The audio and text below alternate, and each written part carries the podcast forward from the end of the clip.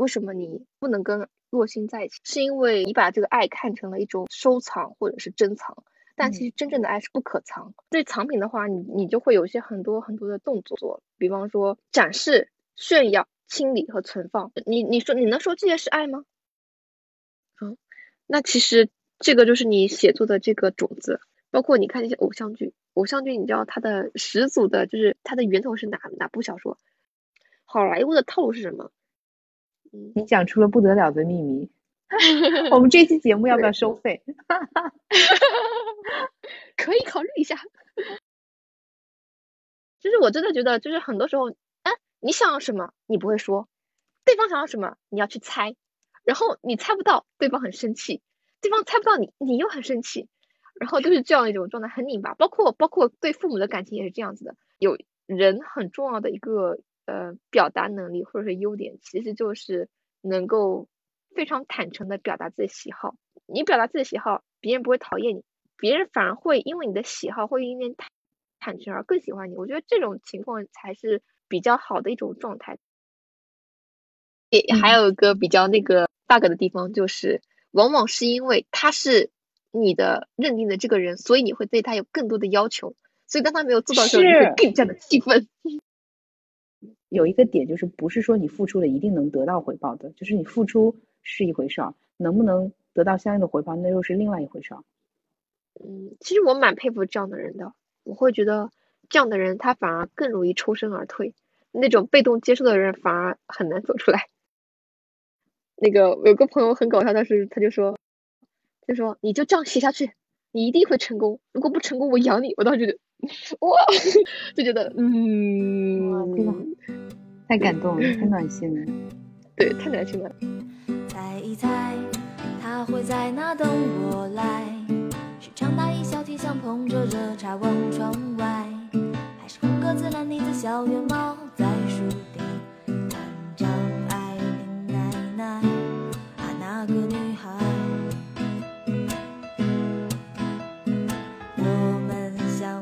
在冬雪消融花将开，猜一猜，路线石板绿青苔，有小彩虹藏森林鸟群喧嚣风如海，还有白玉兰叶山茶小女孩，好奇探头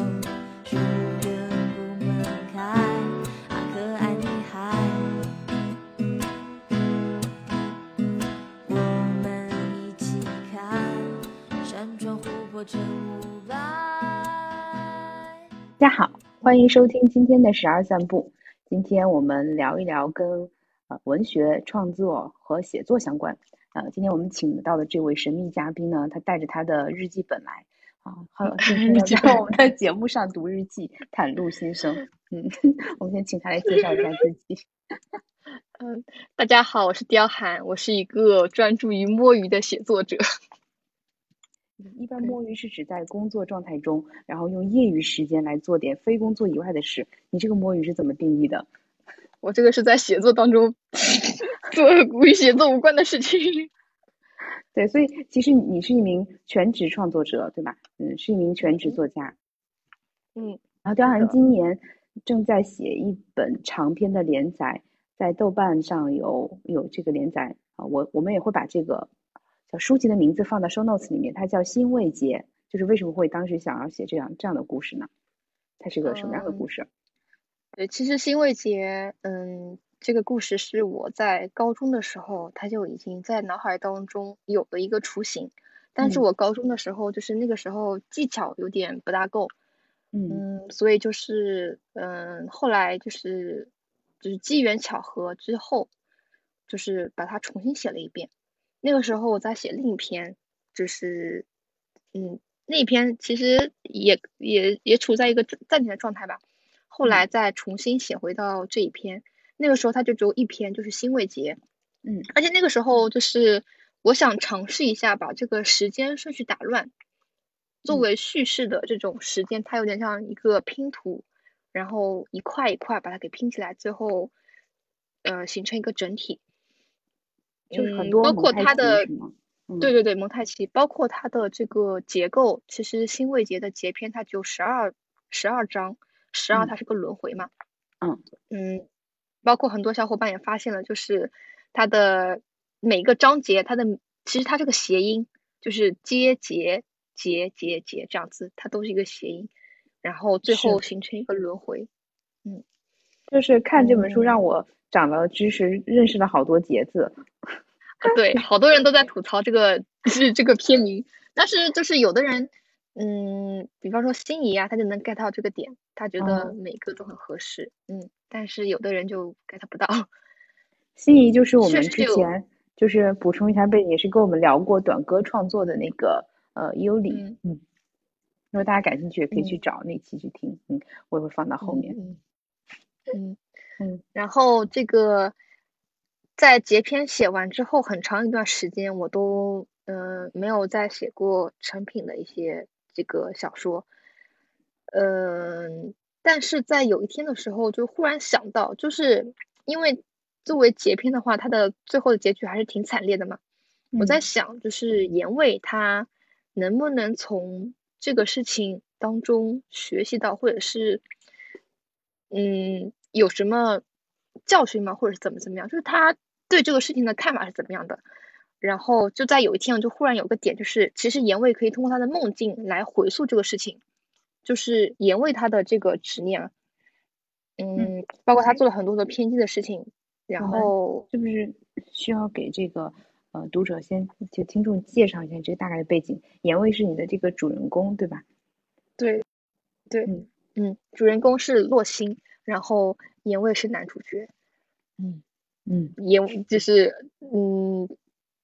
说一下，就是我写的时候有点那个，就是出乎我意料，就是大家都很不喜欢他，啊，其实就你写了一个喜欢他。嗯，听起来是就就是他是古风的一个爱情故事嘛，嗯，然后然后嗯大家不喜欢这个男主，不喜欢的原因是什么呢？其实也不能说是爱情故事吧，我觉得这一篇还是挺反爱情的，就是所以有人有人会问会问你写的是爱情故事吗？我说嗯，其实爱情的故事，爱情的就是这个东西没有占多少，嗯，因为一开头的时候就是它的结局已经放在你面前了嘛，它是个悲剧，它是一个分离的状态，它是一个生死两边的一个状态，所以就是嗯，很多人就是它是一个回溯的一个往回回溯、往回追溯的一个一个小说，然后很多人就是就是我也不知道为什么就很不喜欢，很不喜欢他。但是我写的时候，其实我觉得应该应该怎么说，大家也可以从他的身上看到一点什么悲哀呀，然后这种什么什么什么嗯反思啊什么之类的。但是大家好像都没有，大家就是我讨厌他，就是这种状态，就是好讨厌什么什么。嗯嗯，哎，就嗯呃，说回来，就是那个截篇，它最开始的时候只有五万字嘛。嗯嗯，这个五万字的时候，不也是考虑过之后才决定定这个篇幅，因为它是一个一口气能够读完的长度，差不多其实就是一个半小时，它就是一个电影的长度。嗯嗯，然后其实其实你养肥再看是挺好的，因为我因为很多小伙伴也说了，这篇它根本就不是一个网络连载节奏，它就是一个就是一篇一口气读到底的那个节奏，你才能够感受到那个情绪的浓度。嗯，就是从最开始的时候，嗯、这个事情发生了，然后他们所有的人都在往回回溯的时候，到最后谜底揭开那一刻，你会感觉到就一下就被 shock 到了，你知道吗？就嗯是被击中那种感觉。所以这个才是我当初最想要的。嗯，作为连载的话，它其实是真的不不是很适合，会打断他这个气。他如果一口气读完的话，包括很多人他读完之后都在跟我哭说，就是他很伤心，然后就是暴风哭泣啊什么之类的。读完之后，然后我心里都是哈哈哈哈哈。后妈。对对是，对，那 其实就是在我我看来，我还没有，我我已经哭已经哭完了，但是还没看完。嗯嗯，是这样，我也觉得是，就挺赚眼泪。但挺赚眼泪的话，就是是我刚刚读到这嗯篇介嗯绍我就有的这个感觉。然后呢，我会觉得心里就第一第一反应是排斥，因为我觉得啊，我已经过了这个年纪了，我不要看这种小说。嗯，但是呢，就觉得看一下也无妨，然后就开始看进来，看进来之后就觉得啊，确实是，就是你提到那个情绪的这种张力、情嗯节的这种紧张和这种嗯情绪的浓度，我是有非常明显的感受到的，还是能够感受到就是写的特别用心，就不只是情节上所有的措辞，还有他的这个呃就是你你你的你的文笔，就是让我觉得特别有美感。就读这篇东西，就读这篇小说本身，能带来很多情节之外的享受。嗯，是，我觉得文笔确实是我那个时候特色。就是那个时候我写完结篇的时候才二十岁出头一点点，那个时候其实嗯还是比较注重于文笔的。就是嗯，应该是一七年完结的吧？一七年完结到现在二一年灭篇的时候，你会发现灭篇跟结篇这真的是文笔真的是两个两个方向。虽然灭篇它有一定的文笔吧，但是就不像是结篇那样子，就是比较雕琢。有的人认为这个挺好的，有的人就比方说我会我会认为就是就是有些什么东西在失去吧。但是有的人会说灭篇的节奏感会更好，可能是在推进节奏上会有了更明显的这个情节的进展。然后别的话可能就是呃这个文笔上的琢磨会多一点。就是我我觉得情绪上来说的话，其实结篇他的情绪会更浓厚一点。嗯，因为我我写结篇的时候真的是哭啊。我的天呐，我我我我有的时候晚上躺在床上，我想到那个情节，我都开始流眼泪。我觉得真的，呃，就是那种真的是太走心了，就是那种状态，嗯，就是最后那那一刻，是那个情节，那那场大雨里面那个情节，而且这个就是这这这场高潮，我觉得就是我花了很多心血、很多时间、很多比例在上面。嗯嗯，截片他其实写了差不多快快一年，有八个月吧，大概这个样子。最开始写的时候，很多其实它的核心都没有出来，它是在我写的当中当中慢慢浮现、慢慢涌现出来的。就比方说那个个嗯，洛星他最后说的那句话，就是谁保护我，谁为我杀人，我就喜欢谁。在最开始候他是没有出现的，在我写到中间的时候，他才出现了，包括中间这个内核才出现。为什么大家会对这个事情特别的感动？其实是因为。洛星以前他对严卫说过这句话，但是严卫没有记得。其实洛星他所求的就是他怎么样对别人，他希望别人也怎么样对他。其实这样一个核心的诉求，然后因为没有 get 到，所以就造成了最后这个那种，嗯，这种悲哀的，就是结局吧。所以它其实是一个呃，简单来说概括的话，就是爱与被爱、得到和失去的这个一个故事。它情节其实没有那么。那么那么那么曲折，是那么狗血，那么复杂，对吧？对。但是，我我是能够感受到，就是嗯，两个主人公之间的这种互相的误会啊，或者是这种情愫，或者是情绪，就情感情的深度，就这个其实是挺能牵动读者，或是让我觉得特别有共鸣的地方。就是，其实我觉得，与其说是爱与被爱，不如说是就是爱是一种投射，就是你真的是。爱那个对方吗？或者是因为你爱对方的那些行为投射到了自己身上，所以你才觉得这是爱？这个，所以你刚才也提到说，他有一个核心诉求，但是男主人公并没有 get 到，所以就失去了。那其实也就是说，这个有可能一开始他们就不是合适的人。就他所谓他所谓追求的那种那个状态，就是说，只要是谁能满足这个条件，那这个人就可以。其实并不是说他需要一个呃明确的是这个人。我觉得他们俩本身也不是那么合适的，但是在我们其实我觉得他们俩合不合适这个得另外说，但是这个情感发生了，嗯，包括那个呃洛星最开始的时候，我觉得他可能对言卫是那种依赖的那种感情，因为他在最开始他是一个需要保护、需要人保护他的一种，嗯，是比方说处在一个心理上的弱势地位吧，所以他想要去依赖他，去嗯。别人能够保护他，包括他其实不是很有安全感，他也害怕，就是说别人把他看为工具，嗯，把他物化成一个工具。所以我觉得他他其实想求的东西是一个很基本的一个心理上的那种安全感和安定。但是就是两个人处在那样的一种场合或者情境当中的话，他们既要互相成就，又要互相猜疑，又要互相斗争。又要互相博弈的那样的状态当中，其实是很难达到最后的一个圆满的结局。这个就是这个其实在最开始，它其实差不多已经注定，他们没办法走向最终的那种圆满的结局，就是只能说一方完全的退败，然后另一方成就这样子。他就是我听下来的感觉，就是他拼命的想要去改造眼位，成为他理想的那种型，但事实上这个是可能不存在的。我觉得，我觉得，我觉得洛星其实应该没有想过要要去改造野味，因为他他知道这个界限在哪里，他作为臣子的界限在哪里，是野味先越过了这个这个界限，越过这个界限之后，才有了各种各样的麻烦和那个嗯东西，就是那种强权的压迫啊什么之类的。包括其实就是嗯，野味可能自己也没有意识到，就是他作为权的上位者，他的非常非常微小的一一点点小动作，对于别人来说都是疾风骤雨。所以就是野味，他觉得他自己动的很轻微呀，他觉得他他觉得他做这些作为一个上位者，他是非常轻的一个东西，他觉得嗯就应该是这个样子，但他没有想过，就是这个事情。就像是多米诺骨牌一样，他轻轻一推，然后所有的事情都变了味，他就没有想过后面，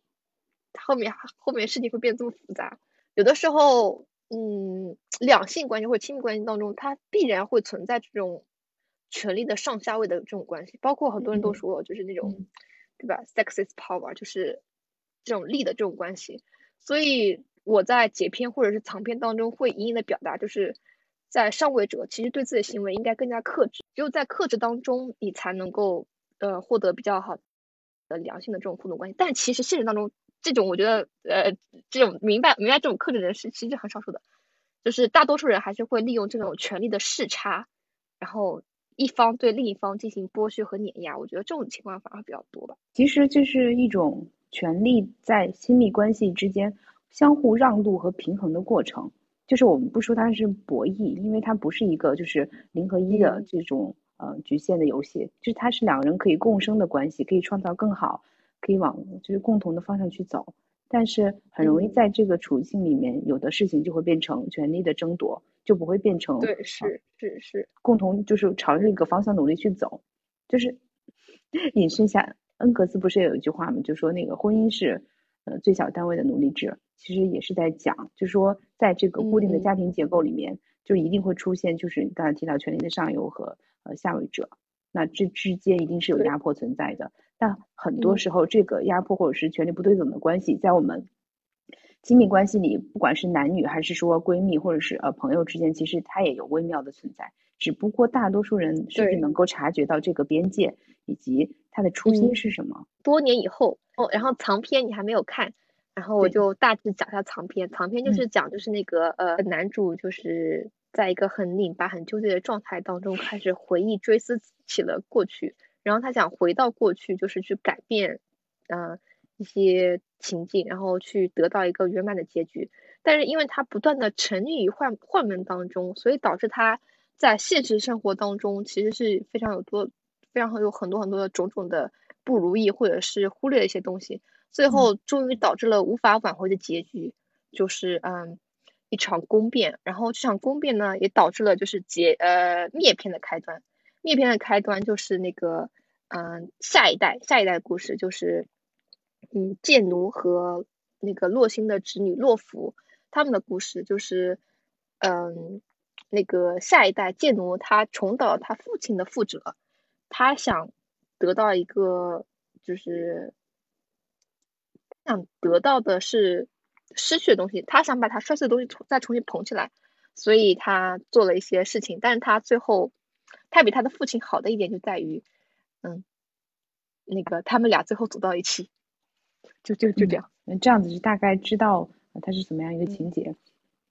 然后刚才其实有聊到，就是我第一反应是看到这样的情节就有点回避，但其实我我在那个。大学甚至高中，就青春期的时候，读了很多这样的小说。我那时候还看琼瑶，也看席娟，就这种言情小说。对对对，然后那个时候就非常的嗯向往，然后就是特别想谈恋爱，就是嗯看着就是无心学习，每天花痴 这样的一个状态。对，然后现在就是因为被生活搓磨太久，然后也过了那样的阶段了吧，所以会觉得哦，知道了，这个可能是在现实生活中。嗯，并不是常态，或者可能会有，但是绝对不是常见的。更多的时候，它是可能就是呃，作者写出来的一个，这让我觉得是安慰剂也好，或者是你用你用你的话说是造了一个梦，然后大家就临时的解脱也也好，就是我会觉得啊，我就先远离一点，因为我很担心自己又回到那个状态中，然后就会有新的期许，然后会不自觉的把自己身边的亲密关系去跟他对比，那一定会有问题。嗯，对，是，嗯是，嗯，你你的这个担心是是有一点点呃，他合理的地方，但是就是写作者对，包括包括我说过，就是作者他其实造了个梦嘛。我有一个我有个男性的朋友，他看这篇文的时候，因为我跟他认识比较久了，嗯，他会觉得就是洛心是他，言卫也是他，就嗯是这种包括就是很多就是包括还有一个男性的那个读者，我的天呐，他居然看哭了很多，就是我也是很意想不到的。我觉得，嗯嗯，写作就是一个是让大家就是去进入到那样的情境去思考，就是嗯如果我遇到这样的情境当中，我会怎么办？还有个就是就是去过一遍别人的人生，别人的人生在这样的情境当中，他的喜怒哀乐，他为什么会选择，最后为什么会走向悲剧的结局？我觉得这对很多人都会有一定的启示意义。包括长篇当中，嗯就是嗯，独孤独孤皇后会对颜卫说，就是说为什么你不不能跟若星在一起？是因为你把这个你把这个爱看成了一种收藏或者是珍藏，但其嗯实真正的爱是不可藏。就是如果爱爱是收藏的话，其实说白了，就是大多数人的爱可能就是爱的是一个标签嘛。如果是个嗯把它当成收藏的话，那么这个爱就不大可能是爱，它就是一个对物的爱，对吧？嗯然后对藏品的话，你你就会有一些很多很多的动作，比方说展示、炫耀、清理和存放。你你说你能说这些是爱吗？如果是对物品的爱的话，那对他来说的话，藏品会有很多很多个，对吧？你这个藏品不如意了，还会有下一个。所以那个等到颜卫终于明白的时候，是他狗带的那一天，他终于明白了，原来真正的爱是不可藏。所以这是藏的那个，就是那个名字的来源。比方说，对于洛心来说，他是一个很有志向的人，他的志向是为这个天下做点什么。那嗯么对于颜卫来说，其实他的爱就会折损他。嗯他如果想把洛星放在自己身边的话，那一定会折损他。就是洛星他没办法，对吧？在古代那种封建的情况下，他没办法，对吧？既做老板娘又做这个这个 CEO，他没办法。所以这呃这也是现代社会比较文明的地方吧，就是一个人可以既做老板娘又做 CEO 的情况是可以存在的，但是在古代就比较少嘛。嗯，嗯对，但即使放到现在，也是要付出巨大的代价。嗯，嗯人会在这个社会结构当中把自己自我异化吧，而且是就就像你之前说的，有意识的去自我异化，然后这就是是像给自己在做那个神经阻断术嘛。而且我会觉得，就是说这个社会的异化普遍存在，然后人都把人当工具用，人也会把自己当工具用，把别人当工具用。包括其实我觉得，我会觉得我们国家或我们的文化或者儒家的文化，它有这样的问题，就是就是会讲克己复礼，你知道吗？就是克制自己，嗯压制自己，然后嗯去达，就是去为了理想或者是呃事业怎么怎么样的去嗯追求这个东西。但是嗯你自我的这些感情是，嗯，就是表达什么这些，他会让你去压制他。所以我就觉得中国人有的时候谈恋爱特别特别拧巴，我不知道这是不是我的这个，这是不是我的这个那个那个那个什么偏见或者怎么那样？就是我真的觉得，就是很多时候，哎，你想要什么你不会说，对方想要什么你要去猜，然后你猜不到，对方很生气，对方猜不到你，你又很生气，然后就是这样一种状态，很拧巴。包括包括对父母的感情也是这样子的，就是会觉得我明明很想要这个东西，你为什么不能满足我？你是不爱我？就是就开这样子归，你知道吗？就是大家都是处在这种这种状态当中，非常非常拧巴，然后嗯，不会那种嗯很外露的那种表达，或者是怎么怎么样。然后一旦会有这种外露的表达，就是大家第一个感觉是哇，好肉麻啊，好矫情，然后就是啊，就是觉得嗯这种有点点虚伪啊什么什么之类的，就是这种。其实其实我觉得有人很重要的一个呃表达能力或者是优点，其实就是能够非常坦诚的表达自己喜好，不会会因为就是不会你表达自己喜好，别人不会讨厌你，然后别人反而会因为你的喜好会因为坦坦诚而更喜欢你。我觉得这种情况才是嗯比较好的一种状态。但其实很多人在一段亲密关系当中，或者是在日常生活相处当中，就是明明自己不舒服，但他会压制自己；明明自己不想要，但他会强迫自己去呃接受啊，或者怎么怎么样。然后就是说拒绝，包括我我自己也会有这样的问题，就是我很难去拒绝别人，然后我对感情啊或者对朋友的这种会很黏糊，就是就是属于一种大事化小，小事化了，或者怎么怎么样那种。嗯，其实这样有的时候也不是特别好。嗯，但是我现在是挺烦那种凡事都要靠猜的这种这种状态了，因为猜来猜去真的很累，还不如打直球。所以所以就是好多读者骂言卫的原因，因为他又拧巴又矫情，啊然后还占有欲特别强挺。拧巴的，对，他是挺拧巴的，都是要别人去猜，搞搞得半天就是，而且而且你们发觉这个这个这个事情很很很纠结吧，就是两个人猜的方向完全是相反的。亲密关系里的这种误会跟偏见，如果没有一方能够鼓起勇气去说出来的话，其实真的是会朝这个不可预料的方向去猜。但真正在关系里面，想要去先表达的那一方，其实是承受更多压力的。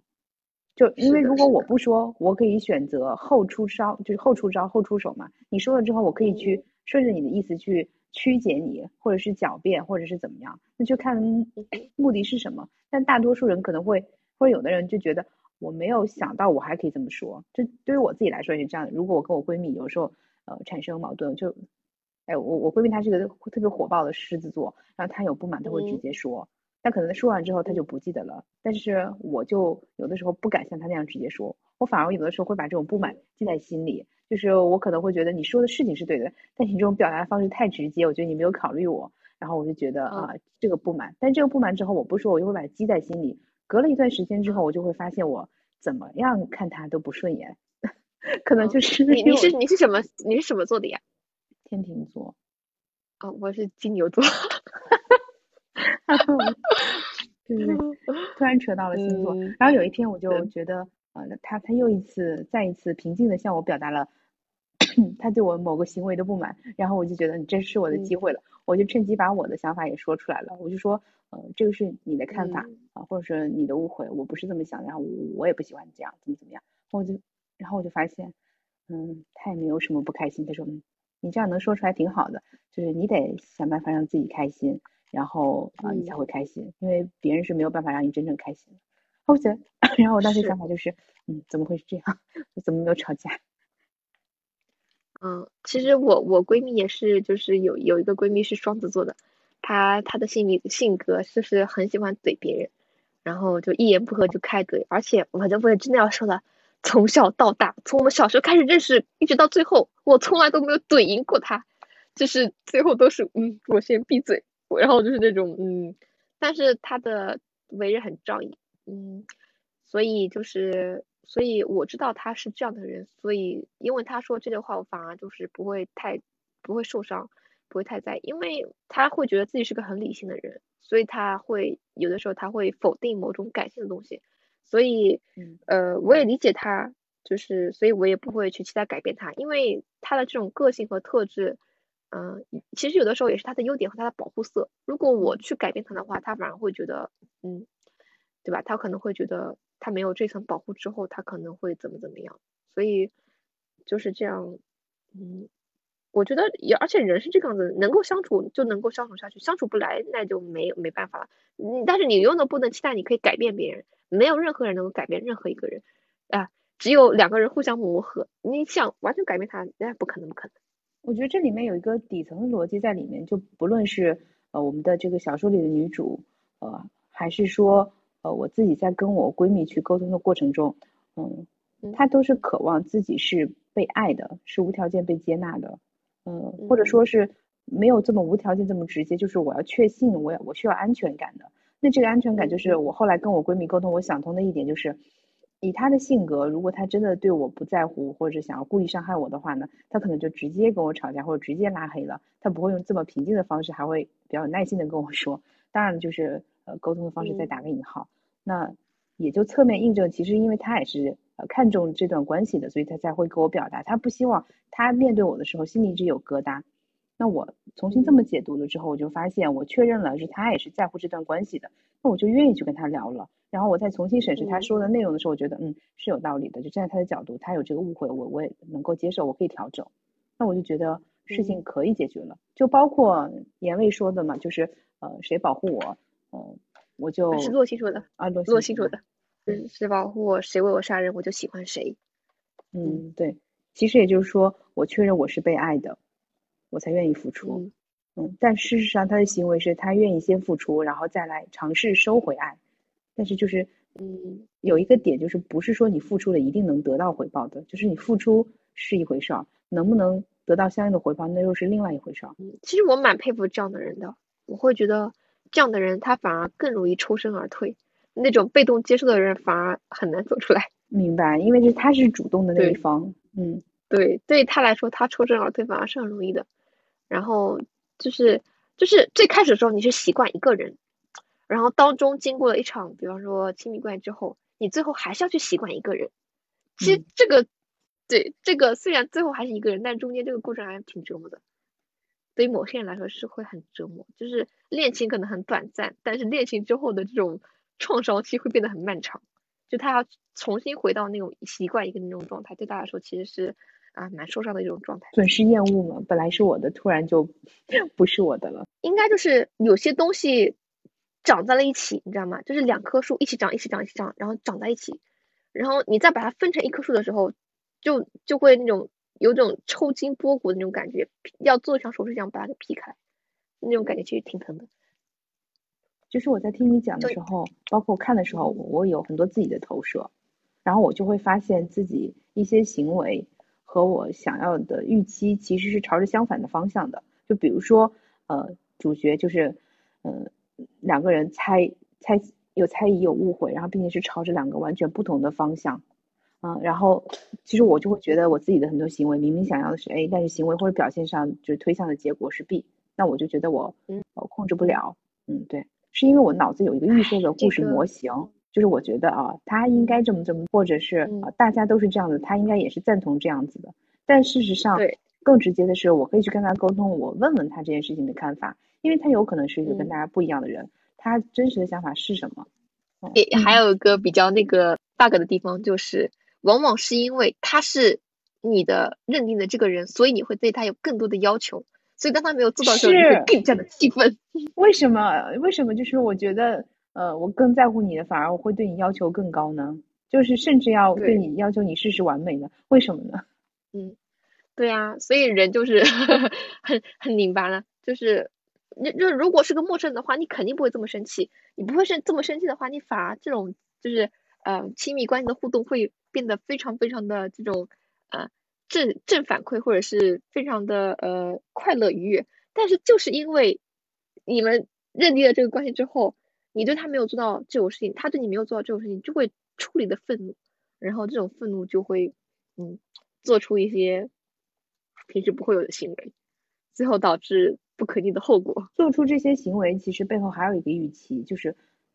你看我都这样了，我希望你能够达成我想要的一个行为或者是目的。嗯其实它是一种更隐形的控制，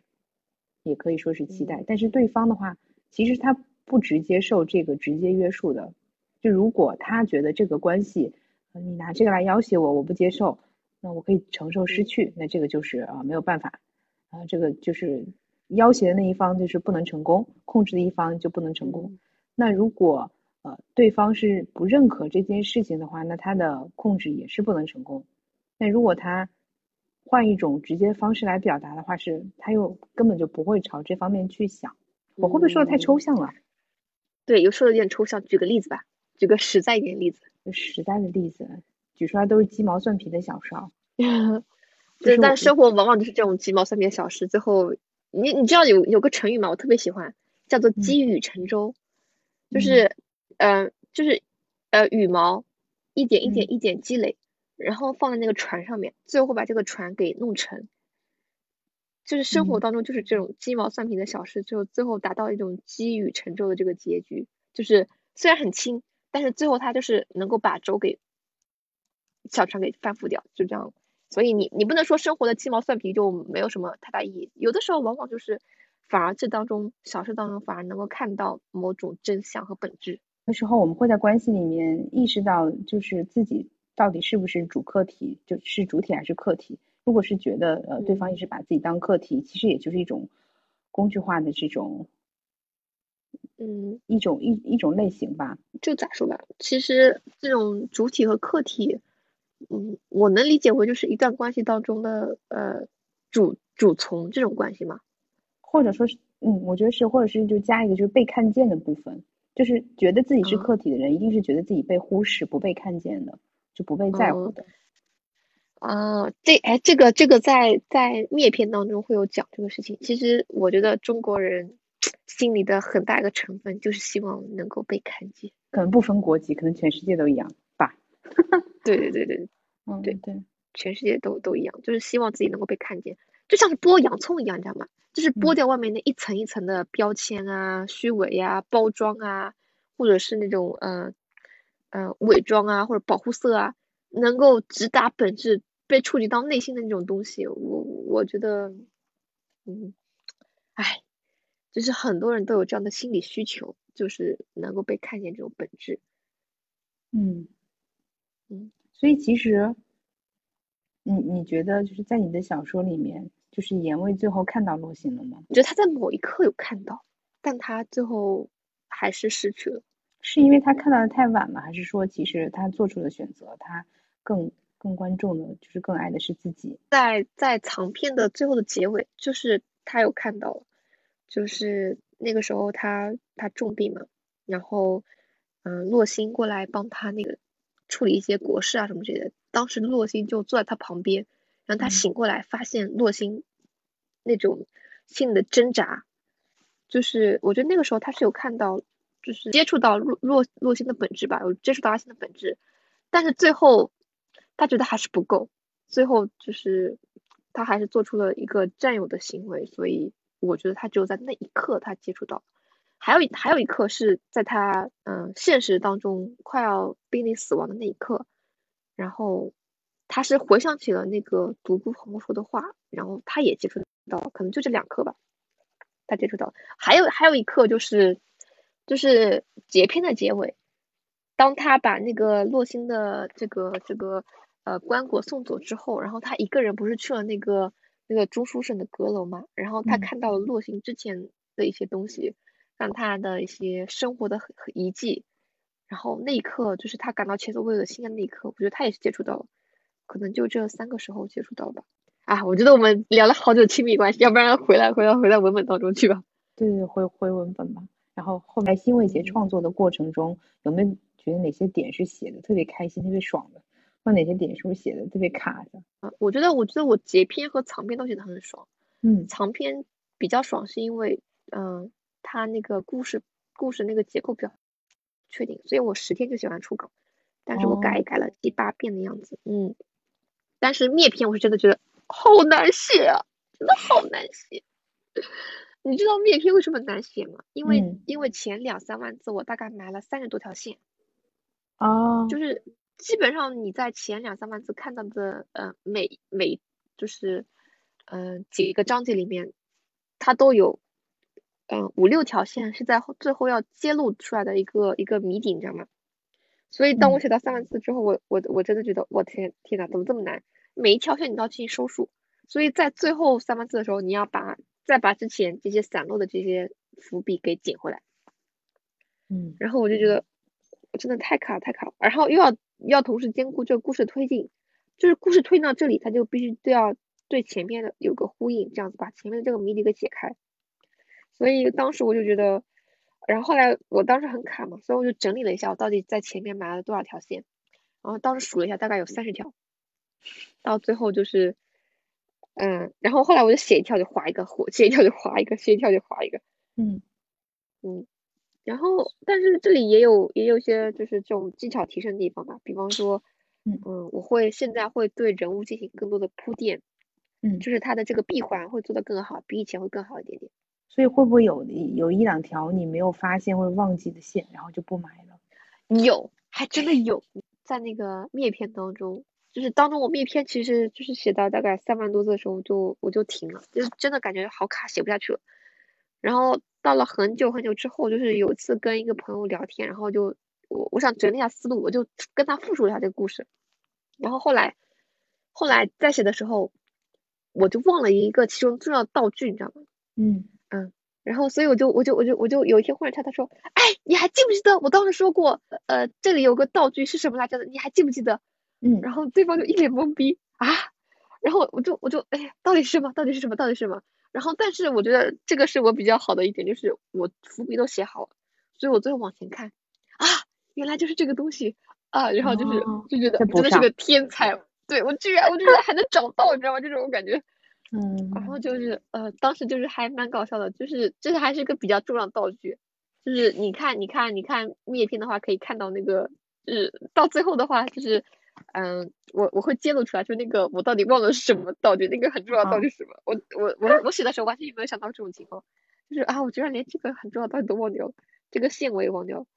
有但是还有一些是嗯。嗯，但是还有一些线是我之前写的时候没有注意，但是我后来再回看的时候发觉，哎，这条线可以用，然后我又在后面就是对前面进行呼应的这种也有也有挺多的线。所以有的时候我们读小说或者是看电影，嗯、前面某个道具出现的时候，有强烈的直觉，觉得这个就是一定是有后面伏笔的，但是却没有，有可能是作者忘了。对，那也真的有可能是作者忘了。嗯，对。然后，呃，刚才其实你有提到，就说这个故事是你很早之前就写好的，就甚至高中时候就开始酝酿嘛，然后一七年的时候就开始又在重新写，对吧？然后你中间提到过，呃，发现写作技巧是可以提升的。那你这方面有没有什么想跟大家分享的？就是呃，我会对照我，就是我最早想找你聊嘛，就是我觉得写故事对我来说是个根本不可能完成的任务，嗯，但是我又觉得能写的人特别厉害，所以对这个问题也嗯很好奇。嗯，包括这次其实我写完灭片也有个很很深刻的感触，就是嗯嗯，就是写作它真的是个很个性的事情。嗯就是每个人两个人写东西，就是他写的东西就是完全不一样。同一个事情，他的看法、他的角度不一样，两个人写的东西他就是不一样。所以他写作真的是个很个性的事情。但是写什么东西，它反而是需要一个共性的事情，它才能够嗯引起共鸣。嗯所以，所以，嗯、所以我个人觉得啊，就是以前的时候，我会觉得写作，它它确实是一个可以教的事情。但是后来，我现在再看的话，我觉得它能教的部分它是有限的。就嗯是，嗯，比方说你要写的通顺，或者是明达，或者是这个呃优雅，它是可以做到的。但是它是可以通过训练，或者是学习，或者是嗯长久的练习，它它是可以做到的。但是就是，比方说你要再进一步，对吧？它可能就是需要去挖掘你自己内生的共性的东西，呃，个性的东西。就是嗯你是一个什么样的人，你要去挖掘它，然后你内心的最重要的这些本质，你的核心，你要去挖掘它之后，你才能够，就是，就是说，达到一种我手写我心的那种境界吧。嗯嗯，包括嗯，写故事这个这个事情的话，嗯，就是你在某一个时刻有没有一个很强烈的感觉？什么感觉？有你比方说有个很强的情绪什么之类的。有的时候会有，然后这个情绪来的时候就会特别想写。对，然后那个情绪来的时候，你有没有就是把这个情绪放在某个场景当中？有，一般都是带着一些场景，它不会无缘无故的出现的，可能是一些人，可能是某件事。对那那个场景它是一个嗯空间上的空间的场景吗？嗯，都有吧，可能时间上的，对，大多数是人物对立关系，或是人物之间的冲突，然后空间嗯跟时间不会太明显。那其实这个就是你写作的这个种子，就是你有这个哦。种子，对，然后你要把这个种子再把它进行故事化的这个编排，我这么说啊，编排或者剪辑，这个东嗯。西就是这个功力的事情，包括包括那个嗯，就是你看每个小说它都有个核心场景，它嗯。前面的所有的一切都是为进入这个核心场景而服务的。结篇它的核心的场景是什么？嗯，就是我后面有不断的重复它，就是嗯洛星握着刀走出那个走出甘露殿，就是铁的刀和石的阶相互搓磨着，发出阵阵声响，就这个嗯场景，嗯，包括那个大雨什么之类的。就为了达到这个场景。那么长篇它的那个核心的情节什么呢？长篇它的核心场景其实是那个嗯，其嗯其实是两个，一个是洛星走入坟墓的那一刻，还有个嗯核心场景就是那个嗯甘露殿前的那场大雪，就是这个场景还更先出现一点，就是那场宫变那个场景。那嗯么灭篇的核心场景什么呢？其实是这个还没有更新到，其实最后他们两个人在丹池上面告告别那个场景，那个洛夫牵着他的手，把他送上了丹池，送上皇位，告诉他你还有这些责任，你不能放弃这些责任，这是核嗯心场景。包括我创作故事的时候，都是这些核心场景最先出现，只有核心场景先出现的时候，我才能够去构思整个整个故事。如果没有这个核心场景出现的话，啊，如果我直接去写的话，啊，那真是一团垃圾，就是 就是不知道他在找什么的垃圾，就是搞了半天他都没有主线，你知道吗？这种嗯，所以对我来说，这个核心的场景是很重要的，就是有这个核心场景出现之后，他们的感情，他们说的什么话，他们表现他们动作都会就都会浮现出来，然后之后的话就是一个一个一场推理，就是两个人在当时这种情境当中，怎么样走向这个核心场景，就你的目的地已经确定了，然嗯。后你怎么样去进行一个剪辑或者编排，然后指引读者的注意力，使他们注意力走向那个场景，就是一定要问一下自己的核心的场景或者意向是什么，然后还有就是它一定会有个冲突的爆发点，那么这个冲突的爆发点是什么？比方说那个在节片当中，这个冲突的爆发点是是太子妃的归属导致了他们的爆发，在那嗯。个长篇的时候是呃皇位的归属导致了这个爆发，在嗯。灭片的时候是因为安国公世子争夺战导致了这个事情爆发，就它一定会有个影子。嗯。最开始大家的大家生活都是很平静的，他们在各自轨道上面，但是这个事情出现之后，所有人都开始动起来了，所有人都以自己的理理解或者以自己的手段，我以自己的本事或者以自己心机去开始动起来的时候，他们的碰撞就产生了，在这样的碰撞当中，最后到达了某某个结局，它或者是上升，它或者是毁灭，所以它一定是一个核心场景，再加上一个一个爆发点，一个冲突点。如果没有冲突点的话，这个故事，这个故事就是这三个字不好看，不好看。所以对于我来说的话，一定是脑海当中有这个核心场景，然后还有就是一个核心的意象吧。比方说在截片里面，盐味的意象是石，嗯所以你可以看到它的它的这个隐喻，它都是跟石头相关的。它像个石它在像一座山啊，或者它像石啊，或者怎么样。然后洛星的隐喻是刀，嗯。所以所以那个所以那句话里面就隐含他们两个人就是铁的刀与石的接，相互搓磨着发出阵阵声响，哦。就他们俩互相这种搓磨，就是这种，你看，嗯，所以然后那个就是在灭篇当中，就是那场雪，那个嗯。雪就是嗯，甘露殿前永远下大雪，就是这个核心意象，所以它这个雪的意象会贯穿其中，你会发现会有不同的雪出现，不同形态的雪出现，下大嗯。雪，然后但是最后一个场景就会把这个意象给倒转过来，给逆转过来，但是我就先不剧透了。嗯，刚才讲核心场景的时候，我脑子里就出现了一个，我觉得对我影响比较大的画面，就是在那个呃《乱世佳人》，就是费雯丽演的那部电影里面，对对对它那个核心场景应该就是她在那个呃塔拉的红土上，然后就是拿着一把火，对对对对对对对就对天对对起誓的那个画面，嗯。对对对，就是这个样子，就是在这个核心场场景当中，嗯，嗯读者能够 get 到你这个你这个意向的这种直接能力，我觉得对，嗯，你刚刚举的这个例子很好，你一边描述，我脑子里就一边在浮现这个场景。然后这个场景其实对我的影响可能不只是这个记忆的深处，可能是我觉得它在我青春期成长的时候，对我人格和三观的形成 又是也是有一定比较深有有深刻的影响的。它会不断的出现在呃，包括你刚才举例，就是面临冲突的时候，那可能就是对于我个人来说，就是我觉得有困境需要突破的时候，这个画面会一直冲到我的脑子里。那我可能会嗯指使或者暗示我就往前走的那个方向，就是，呃，我我我会走到我想要的那个彼岸的，或者说我会达到我想要的这个目的地的，但是我不能放弃，我还要嗯再坚持这样走下去。就没有把自己放在一个特别可怜的，就是被害者的地，然后就让自己停滞不前。很很多名著它都有这样的核心场景，对这样的嗯。经典画面。其实其实我觉得很有意思的一点就是，就是我觉得现今当中很多的那个小说啊，它套路都是很很固定的，包括你看那些偶像剧，偶像剧你知道它的始祖的就是你回到它的源源头，它的源头是哪哪部小说？是《傲慢与偏见》。哦，对，就是你会发觉它的故事套路是这样子，对，一方傲慢，一方偏见，然后嗯。两个人最后再再怎么样，最后傲慢的人不傲慢，偏见的人不偏见，这样子，然后两个人才流星花嗯园对对对，所以你会发现，哎，这个套路都是一模一样的，哦，嗯嗯，你讲出了不得了的秘密。我们这期节目要不要收费？可以考虑一下，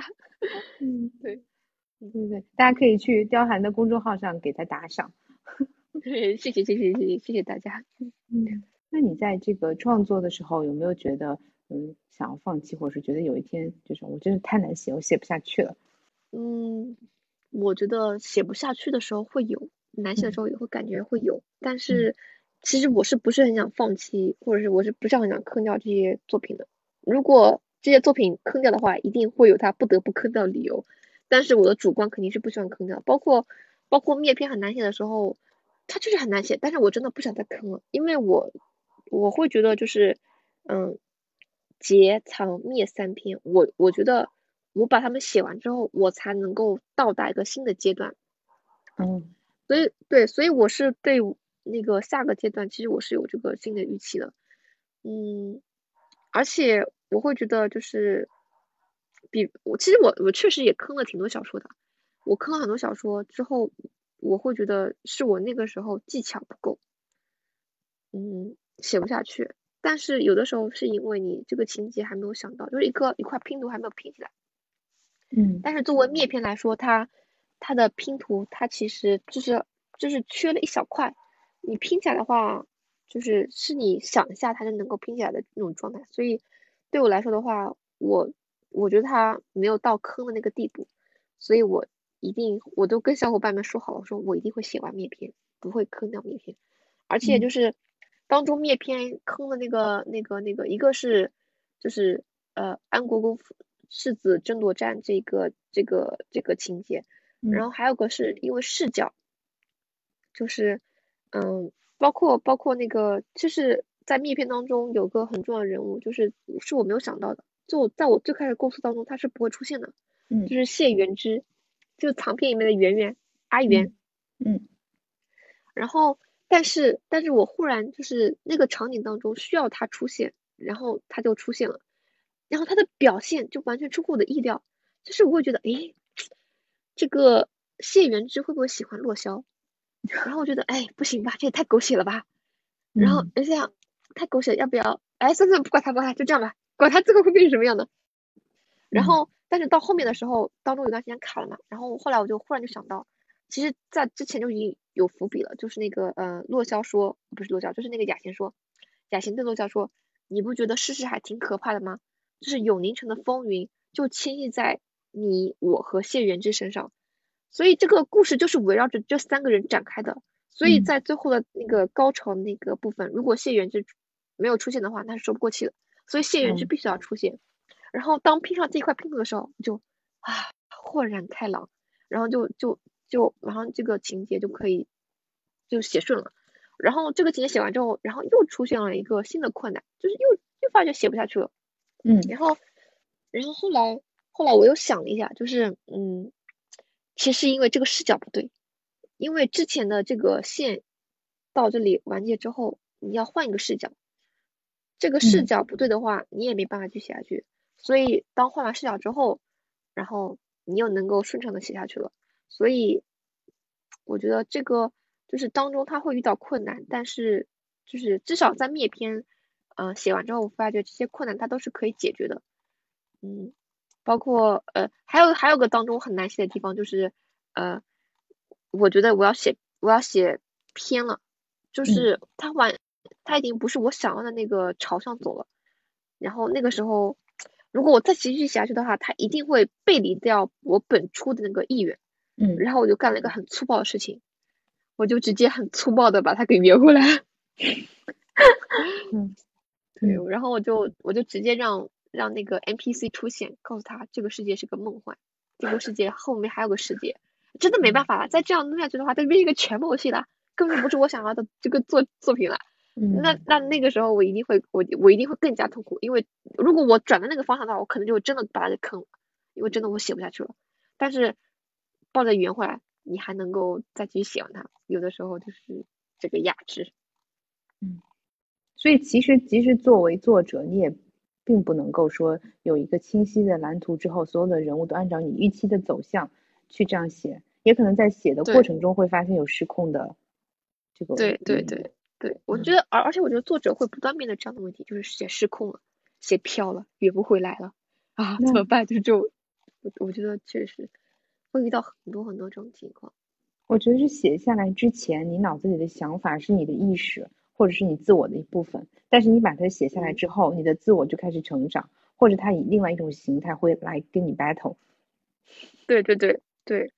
而且而且这个我之前看过一个好莱坞的这个这个一个编剧课嘛，我觉得他他其实说的嗯很有道理，就是好莱坞的套路是什么？嗯就是他会他会把这个电影的核心当成一场辩论赛。哦所以他就会有，就是他就会有，嗯、正方和反方，对吧？嗯对，然后他会去论证这个事情，正方是什么样的，反方是什么样的。但是你知道最好，对，嗯但是你知道最好的结局是什么吗？嗯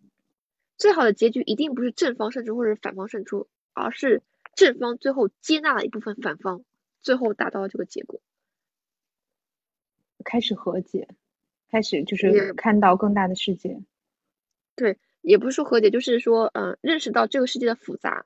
就是或者说这个世界的灰色，你没办法用完全正方的这个视角去理解这个事情，就是你要去接纳接纳一些反方的这个视角，就是反方它也是有它存在道理的，所以嗯。我觉得，我觉得这个这个是一个很就是比较比较高等的一个一个概述，我觉得比较能够说明这个或者说这个编剧的套路也好，什么什么之类的。包括你看很多很多这样的作品，它都是这样子，两方对立，然后两方为了自己的世界观或者价值观，然后成为了敌人。但是最嗯后一定是两方互相接纳对方的这个意见，就是承认自己这一方这样的视角会有这样的不足，承认对方的视角会有那样的优点，然后两方互相这种交换，你知道吗？嗯然后最后再达到这样的结果。所以就是，比方说，如果一个正方开始的时候这个样子，到最后经历这些事情之后，他还是原来那个样子，这个故事就不存在了，他没有改变，他没有逆转，所以这个故事它一定啊也是三个字不好看。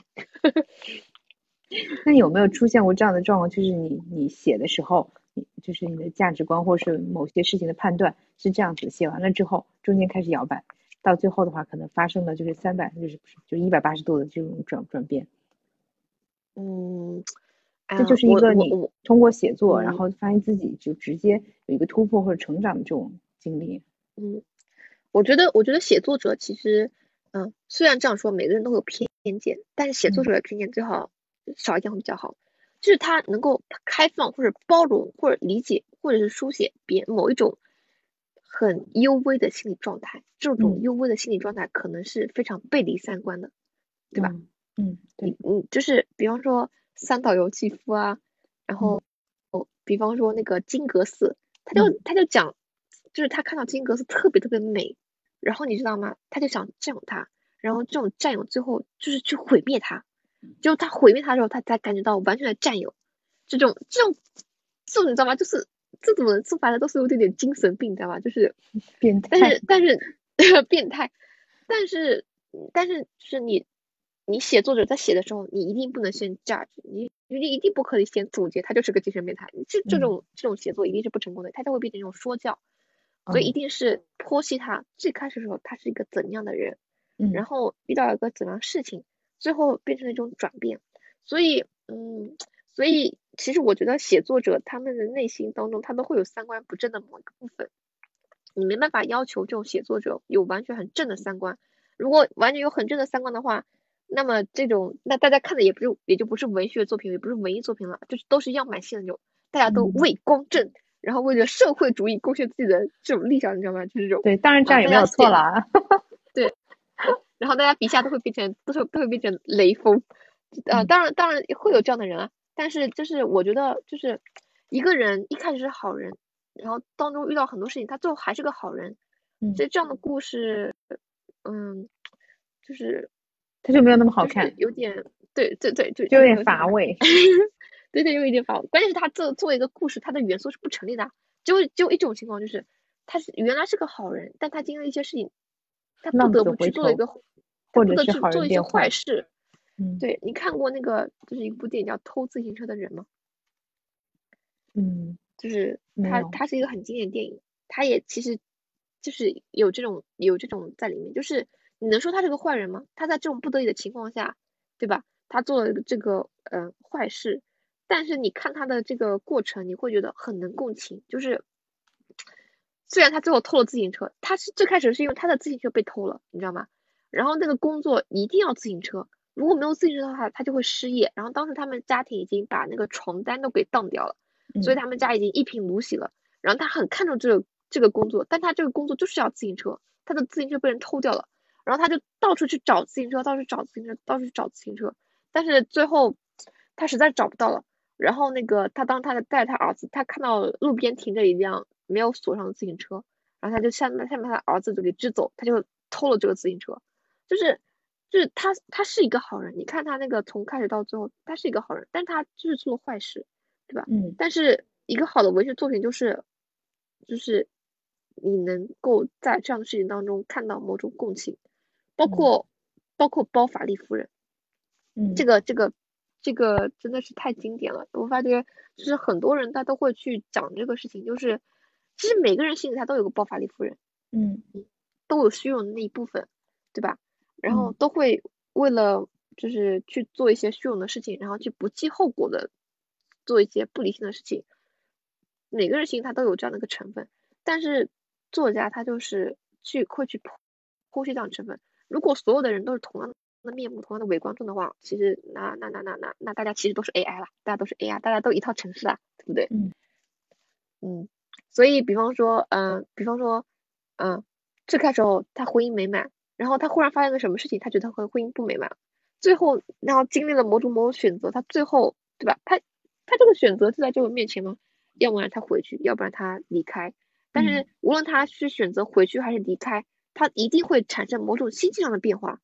对吧？嗯就像就像张爱玲写的《半生缘》，嗯就是我我我，包括我最近也在想这个半生的结局，就是那个那个那个男主啊，然后他是一个富二代，你知道吗？嗯然后那个时候就是他，嗯、就是在某个公司那个，呃，当职员的时候认识了当时的另一个职员，然后然后但是那个女孩子家境不是特别好啊，她母亲是交交际花啊，不是他母亲，他姐姐是交际花，然后嗯。那个就是嗯、然后就是靠卖身，就是就是把家里的一切都给那个嗯、或者是扶起来吧，然嗯。后所以就是那种嗯、这个男孩子当时就是知道这个女孩子家境之后，他想的是他会他要保护她，或者是嗯、为她去呃就是遮风挡雨啊什么什么之类的，但是最后因为阴差阳错之下，他最后还是就是接受了家族给他安排的那种包办婚姻。嗯然后你知道张爱玲她的笔法真的是太聪明了，你知道吗？她嗯最后就是就是形成一种对立，你知道吗？最开始遇到那个女孩，她想的是她要为她遮风挡雨，但她接受了家族婚姻之后，家族婚姻之后，她躺平了。她就变成一个就是那种呃类似那种纨绔子弟，你知道吗？她就是把嗯自己的财产都花光之后，还要去花老婆的财产，这种老婆的嫁妆，这种。嗯。然后你就发觉这种，所以就是人性真的是有的时候，所以就是作家就能够敏锐的察觉到这些东西，嗯，这些很很微妙的东西，所以你能说这个把男男嗯。孩子对，所以你能说这个男主他最开始本质他是他是坏的嘛？他其实不是坏的，但是嗯，但是就是他接受了家族的婚姻，在家族的眼里面看来他是走上了正确的路，可是对他来说，他觉得就是他失去了这个生活当中值得他奋斗、值得他改变的这个理由，他就选择了躺平，就是这种。所以其实他是把这个引发他改变的这个真正的原因是表现的出来了，把这个人性特别就是你刚才说人性特别幽微的地方，或是人性可以把它拆到颗粒度很小的地方拎出来去说了，对，可能都是很小的一个点，但是它会成为一个非常关键的变量。比如说他接受了家族的安排，其实也就是一定程度上放弃了自己，那他也对就所以对，所嗯所以你说的这个这个挺好，就是而且作家拆的越细，他的这个功力就越那种。你不要看有些转变是很一瞬间的，但是嗯为了到达这个转变当中，其中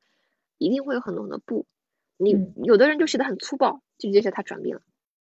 但有的人就会就会写的很很那个什么，他看到了什么，然后怎么怎么样。所以你看张爱玲，我觉得她转变就写的很好，她红玫瑰和白玫瑰，那个那个那个那个红玫瑰的转变，然后她晚上趴在那个那个那个那个镇宝上哭，然后嗯。哭完之后再拍拍粉 走她敷敷妆走了，然后就哭了两场之后，她就嗯改变了，就嗯她就放弃了镇宝，就是这种，包括那个那个呃，包括那个那个叫什么呃沉香屑第一炉香，也嗯是这样子，就是那个那个女孩子为什么会爱上这个男孩子，就是因为她喜欢上男孩子一个动作，就像小孩子一样那样趴着，你知道吗？嗯然后他会觉得，他会觉得就是他觉得那个动作就是怎么引发他母性或者怎么样的，就在那一个瞬间，反正他就接触到他某种脆弱的东西，然后他就就比较爱上了他，就挺挺挺微妙的，是不是很微妙？就是看到了他最脆弱的一面，因为他是脆弱对去从内心里开始接纳了他，然后开始更对对对，嗯。对，所以就是，所以就是，嗯，我觉得这也是我需要学习或者练习的地方，就是这些很幽微的这些东西，嗯，嗯。这种颗粒度很小的东西，很细的东西，所以其实你你已经回答了，就是我之前想准备的另外一个问题，就是你的文学偶像嗯。是张爱玲嗯。是吗？其实，嗯，准确来说，也也也不算是偶像吧，就是，嗯，嗯就是张爱玲有她不得不承认的才华的上乘上乘，嗯，擅长之处吧。然后这个就咋说呢？就是，嗯，包括我生活这个城市，我在上海，就嗯是你也会，对，总是会提到张爱玲啊，或者怎么怎么样，也会嗯受到她一些影响。包括上海这个城市，它可能就是会出现张爱玲这样的作家。为什么？嗯，会就是会有一点点小市民的心态吧，我觉得就是呃，大家都是就是在每个人距离都太近了，可以这么说，哦。就是你听到八卦太多了，而且都会因为一些嗯、呃很现实的一些东西，然后去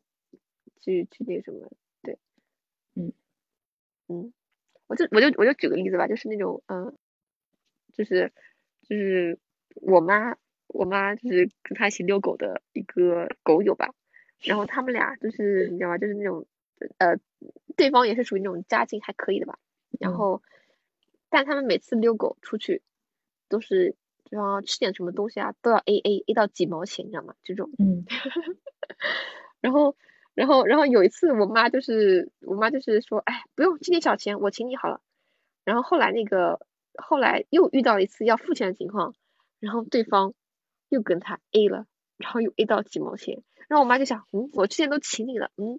怎么怎么这回不应该表示表示就是那种不用 A 的这么细的嘛？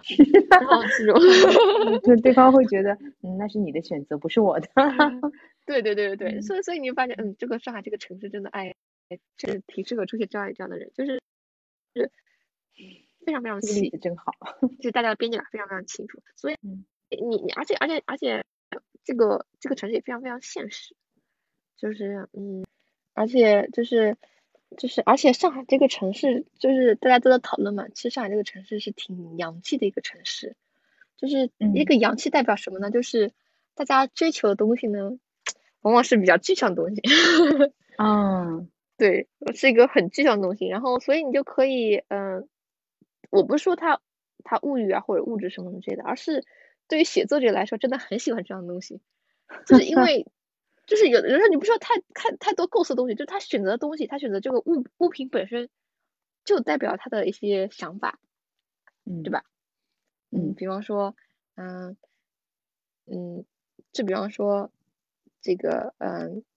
女方想要的什么东西啊，或者是女方她住的这个地方啊，啊，或者是那个嗯他吃的东西啊，或者是他拍的照片啊，或者是他这个想展示的一些东西啊，这些东西都太能代表东西啦，这些东西都不用去想，你只要把这个东西这个东西放出来，展现出来，大家就能够秒懂这个人是什么样的人，对吧？嗯这个所以就是有的时候，比方说一个人他能够能不能写的立体，就是往往就是这些细节。嗯，就比方说啊，一个 有有有有个词叫静安寺名园，嗯。你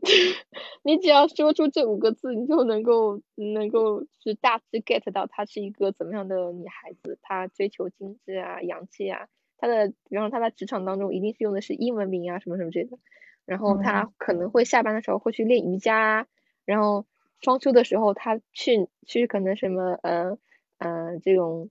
这个长乐路啊、康复场啊这那边去那个呃皮皮情操、压马路啊什么什么之类的。然后对吧？然后他，嗯、说很嗲嗲的上海话呀，嗯，然后对吧？然后他所就是炫耀的或者展示这些东西啊，他所追求一些东西啊，他对这个这个呃或者是另一半这种追求啊，或者是之后的追求啊，嗯都通过短短的几个几个东西，你就可以把它给勾勒出来。我觉得，哎，作为一个写作者的话，你就应该感感谢这种很这种这种这种具象的东西越多，你就你就是越容易描述一个人嘛。虽然这样说有点有点有点不大好，但是，嗯、包括现在是消费主义社社会嘛，就是往往就是你选择的物品，就是嗯它就会为你贴上个标签。对就是这都是一种表达。嗯，是的。就比方嗯说，就比方说，嗯，举嗯，举个不恰当的例子，就是，嗯，一个开特斯拉的人，你肯定想到的不是那种，肯定想到不是那种，对吧？老老钱嘛，对吧？你肯定想到嗯的就是，嗯，比较新的年轻人，或者嗯是，嗯，互联网新贵啊，或者是追求科技感的一些宅技术科技宅男啊这种，对吧？嗯你肯定嗯就会想到他是那种，那那客户群体肯定不一样嘛。那如果比方说老老派一点，那肯定就是买什么奔驰、宝马这种东西，对吧？嗯嗯嗯，而且其实我也挺喜欢去，就是有的时候去观察一下这种事情，就嗯是嗯，对，包括我之前也听过一些其他的故事吧。然后有的时候呢，这些背景信息真的是特别特别有意思。有些背景信息一亮出来，你就会觉得，嗯，这个东西真的是太有故事感了。就是但是我觉得嗯上海，嗯，会给我嗯一种就是就是嗯优越感。哦，对，那对这个优越感确实存在的，嗯，对，而且上海的鄙视链也是挺严重的。这个，嗯，对，包括我本身，我本身其实不是上海土著，我是我是新上海人嘛，是小的时候搬家，就是移民移到上海来的。嗯嗯，上海这个城市，它确实是有它的优越感和存在感。第一，对吧？它在一百年之前，它是文坛的老大，对吧？嗯文坛的半壁江山都在上海，那它会不会是有这样的优越感，对吧？嗯，然后第二就是这一百多年来，它一直都是呃全国的经济中心或者重心的地方，嗯，然后老百姓一直都嗯、呃相对比较富有，然后嗯，但是但是这嗯这几十年其实上海它的文化影响力其实它是在往下往下走。就举个嗯例子，就是以前那个上影厂，大家都还记得对吧？上影厂承包我们多少童年，但现在上影厂你也没听过他有什么作品在出来了。嗯，对吧？然嗯后这有它政治的原因吧，也有它历史的客观的原因，也有它那个其他七七八八的原因。嗯嗯所以就是就在这样的环嗯境，其实你有机会见到很多偏嗯偏这个方向的，就是很张爱玲笔下那种风格的人物。所以也就是解释了你刚才嗯说为什么只有上海或者是上海这种地方很适合出张爱玲这样的人对写作者，就是作家。对对，就是嗯，大家都追求的就是这个东西可以很具象化的时候，就是你你写这些东西，构思这种东西也会比较容易一点点如果他生活就张爱玲生活在窑洞里，可能写出来就不是这个感觉。啊。对呀对呀对呀对呀，肯定就不是这个感觉了。嗯对，而且城市生活啊，比方说上海到现在，它都会有其他跟其他城市拉开一些地方。就比方说，现在上海之前还看到个数据，现在上海咖啡馆已经是超过纽约，成为了世界第一。就上海这一片小小的地方上面都有就八千多家咖啡馆，就是对，竞争好所以激烈。他的对他的生活啊，其实他已经有一套他自己的话语，就嗯是他认为的精致的生活是怎么样的，就是他已经有一套这个范式，对吧？呃嗯，就是而且上海这个城市确实是很舍得消费啊。这嗯个上海年轻人很多年轻人在来上海都存不下什么钱，太太喜欢消费了。嗯就是这个城市也是一个消费的城市，是一个被物欲包装的欲望都市。嗯，当代中国欲望都市。对对对嗯，他他其实很确实挺欲望都市的。嗯其实其实其实我觉得我没有什么文学偶像啊，但是就是就是我还是挺欣赏张爱玲的嗯。那就是还有个问题，就是你在创作的时候，你的母题或者你有一个核心想表达的东西吗？有啊，嗯嗯，嗯，这个在我以前可能会更明显一点吧。最开始的时候我会然后设既然是定一些，以前更明显，我以为会越来越清晰。嗯，没有，其实是因为以前更明显，因为以前的时候，对，就是我会先设定一下这个词关键词，比嗯方说爱与理想啊这种冲突啊什么之类的。嗯对但是现在我已经很少去做这个设定了，就是，嗯，就是可能解篇就会比较明显吧，就是爱与理想这种冲突啊。但是嗯后面为什么为什么越来越做这个越少做这个这个这个关键词的这个设定？我觉得一个方面是因为我的这个嗯、呃写作技巧提升了，然嗯后还有个方面就是就是嗯，就是我觉得它嗯，就是先设定的话，它会沦为一种说教，嗯，所以要避免这个说教。所以，哦对，所以就是后来就没有具体的去做这种关键词，但是我觉得核心是依然是在的，就是它的这个核心的这个冲突或者矛盾点，它一直都是在的。任何故事它都会有这样的一个冲突和矛盾点。哦，而且而且为什么现在也不做了？是因为现在的情况也会，就是我写作的这个面向也会比之前会更复杂一点。就是每个人他都就是每个人物他都有一个冲突点和一个矛盾点，然后人物和人物之间他会有这个冲突点和矛盾点，每个人身上的命题都不一样，所以就不像以前那样子，就是用一个关键词就可以完结，就是完整的表达了。你看那个结篇，它就说白了，它的核心就是两个人嘛，就是洛星和那个盐味。但是到那个灭篇的时候，它就已经很复杂了，对吧？它一共有三条线，然后洛星，呃，这个不是洛星是背景，那嗯个，呃，洛萧和雅贤和谢元之这个三个人是一条线，洛福和剑奴是一条线，然后那个和尚嬷嬷和那个宫女这三个人又是一条线。然后嗯这三个人三个线，呃，这这三条线在不断交织，然后场景也是三个场景，然嗯后人和人之间每个人的这个命题冲突又不一样。比方说，嗯、洛福和那个剑奴的冲突，就是对于洛福来说，爱是一个决定，一个嗯瞬间发生的决定。嗯他其实就跟那个那个呃张爱玲写那个那个沉香线那个决定很很类似，就是在那一刻，他发现了他和别人不一样的地方，然后嗯他从那个无数人当中，这个无数人的背景当中凸显出来。当他凸显出来的时候，然后发现他不一样的时候，他爱上他。嗯其实我觉得很多男孩子喜欢一个女孩子，都是因为这个原因，就是忽然发现这个女孩子很独特，在无数个女孩子当中，她出现了，就浮现出来，从那个背景当中浮现出来之后，他就会喜欢她，就是就是一个瞬间啊。但是、但是对于剑奴来说的话，他是就是只有见到那个人，他才会喜欢那个人，你知道吗？嗯，就是活在当下。呃，对，这个剑奴，这个这个说起来还很搞笑。这个灵感来源是一个是我的一个朋友，嗯到时候可以找他来认认领一下到底是谁。就是就是我她她跟我讲她跟她老公就是那个恋爱相识的那个时候的一些有意思的事情嘛，她就嗯跟我讲，就是她跟她老公约会的时候，觉得哇这个人怎么这么有意思，好好玩，跟他在一起好开心。然后就是约会的时候就觉得嗯很好很好很好，但是就是约会完了之后，理性的想想，这个人怎么这个不好，那个不好，然后这里不行，那里不行，然后嗯然后，但是又约会的时候，他又会觉得，嗯，这个人好有趣啊，什么什么之类的，就这种，然后就是就是很当下。对，就是很当下。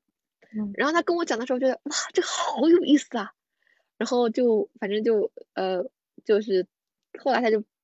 化用变成了一个我小说当中的一个人物的这个爱的原型，就是哦只有见到那个人的时候，他才会喜欢他。就是离开的时候，理性就理性上线嘛，就觉得嗯不能够喜欢，嗯不能够，这里不合适，那里不合适，这里不行，那里不行。但是见到那一面的时候，就觉得啊那些不合适，那些不行，都靠边，shut up，我就是要跟他上在一起头的这种。上对，上头头就这种状态，就这种状态，所以，所以，所以你看他们两个人的，就是这种，呃，这两个人，就是这两个人爱的频率就太不一样了，对吧？洛夫对嗯他来说，爱是一个决定，那么是否也可以意味着，当他不爱了，也是一个决定呢？是不是？对，是，对吧？那那嗯比方说，他看到某个瞬间，他就决定他他不会再爱了，那对他来说，这个决定就是下的很，就是他只要下这个决定，他就可以决定他爱或者不爱。但是但是对于另一方来说啊，就是每次见到他才会爱上他，那是否就是无数个瞬间的爱？就对于他来说，爱就只有一个瞬间呢？嗯，对吧？嗯所以就是嗯，所以就就呃来进行这个论证。然后还有就是那个呃，就是包括人物和人物之间，他都会有互相为主副的这种关系，主线嗯和副线，就像是那个《红楼梦》里面那个那个那个晴雯是那个那个林黛玉的那个副一样的副线一嗯样的，嗯对就是嗯，那个洛萧就是言纯的副线，就是洛萧他想放弃身上自己身上的责任。嗯对，然后最后他决定捧起这样责任，他举起这样责任的时候，啊其实言纯他也会有有这样的一个一个过程，就是不想承担这样的责任，到最后他再捧起这样的责任，所以就是嗯，所以就是这样，所以像以前那样单纯的两个关键词就是爱与理想来概括整个故事，我现在来说就是已经这个方法论已经有点过时了，对，已经有点嗯单薄了，所以就就是嗯。嗯在这样的多面向的之下，对多面向或者多命题之下，就是每个人去读这样的故事，他都有每个人自己的这个收获。打比方说，他的注意力更在意这个呃情感线，他可能看到更多是情感；然后有的人他更在意这个嗯、呃其他的线，这种自我的这种嗯、这种从摔碎到捧起这样的一个自我的救赎、自我的嗯成就，他可能会在意这样的线。我觉得其实其实作者有的时候写故事，就是他更希望的可能也是这样的故事，就是每个人他都能够读出每个人的内心的感受吧。嗯，我我听你的描述就是，写完了长篇，再写完灭篇，就像走回了、嗯走完了两趟英雄之旅，然后是这个螺旋螺旋上升的感觉，就是你可能觉得自己闭环了，然后圆满了，隔阵子觉得又要再出去，然后又走了一圈，然后接下来可嗯能还会继续再走，就会越走越远，是但是又会回来。嗯，是的。然后其实我其实嗯嗯，哎，所以呃所以这个问题是啥来着的？就是那种呃会先设定是吧？就是其实是问有没有母创作的母题想要表达的，哦就是持续想要去不断向外输出和强化表达的一个，嗯其实其实我觉得我我还真的会有会有一个这样的母题。嗯嗯，就是我我觉得就是就是嗯，在爱情当中保持自我，可能是我的这个母题吧，或者不不一定是爱情吧，或者在亲密关系当中保持自我，这个可能是我的母题。嗯，嗯，就是人任何时候都不能放弃自我。对，对，就是不要迷失自我，然后对，还是嗯很希望大家可以去看一下，呃，如果有时间的话，有感兴趣的话，嗯你去抽时间读一下这篇小说。那现在你看这个进展是到哪一步？嗯，截篇和长篇完了，然后灭篇还在更新。就是说现在赶过来看，正好一边看一边嗯养，能看到最后。对，是的，嗯，也就是说，嗯，那现在是个很好的加入来看的时期。知道等会儿再，快点入股吧，入股不亏，入股不亏。就听你讲到现在，就是我我我肯定会想再去重新看一下，然后我可能看的角度嗯也、也也会不一样。嗯对，就还是要很感谢你写出这样的文字，能让我也是是作为你来写，所以我才会有机会，因为这样的原因再重新去读，然后也会有一些体会。我会发现，就是我在职场待久了之后，最大的一个变化就是不看那些非工具书，然后不看嗯非虚构文学。但我以前完全不是这样的，我觉得我要活在当下，或者活在现实里，我要能够落地，我要有生活的目标。但这样子其实就是有一个把自己越推越远的过程，就可能走了一圈之后，还是要往这个方向持续的探索。但我也没有必要，就是结尾非要把利益拔高了，就是大家快去看，这就是硬广。没错，这就是硬广。嗯，好那那大家还有没有什么还要跟大家补充的？觉得刚才没有聊到的？嗯嗯，其实那个你有问一个问题，就是什么样的情况下会放弃写作？嗯嗯，其实我觉得这咋说呢，就是嗯，在之前的时候我是没有考虑过放弃的，但是在写灭篇中间的时候，我也在想，要不然写完灭篇封笔算了。为什么是觉得自己不会写的更好了吗？嗯，不是，就是呃，一方面会觉得就是灭篇好像已经写到尽头，另一方面我觉得就是这个社会中确实也给我了一定的压力，这个社会时钟就是嗯，写到像我这个岁数还感觉一事无成的话，感觉就是 这是不是